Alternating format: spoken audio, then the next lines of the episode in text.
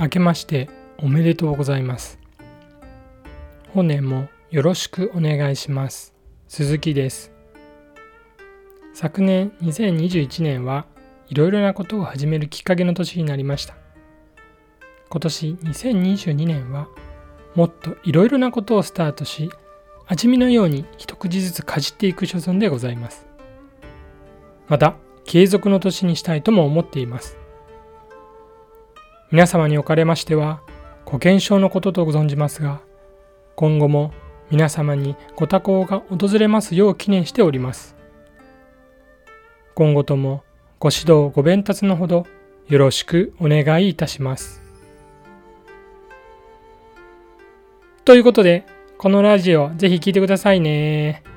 ではまた次回。バイバーイ。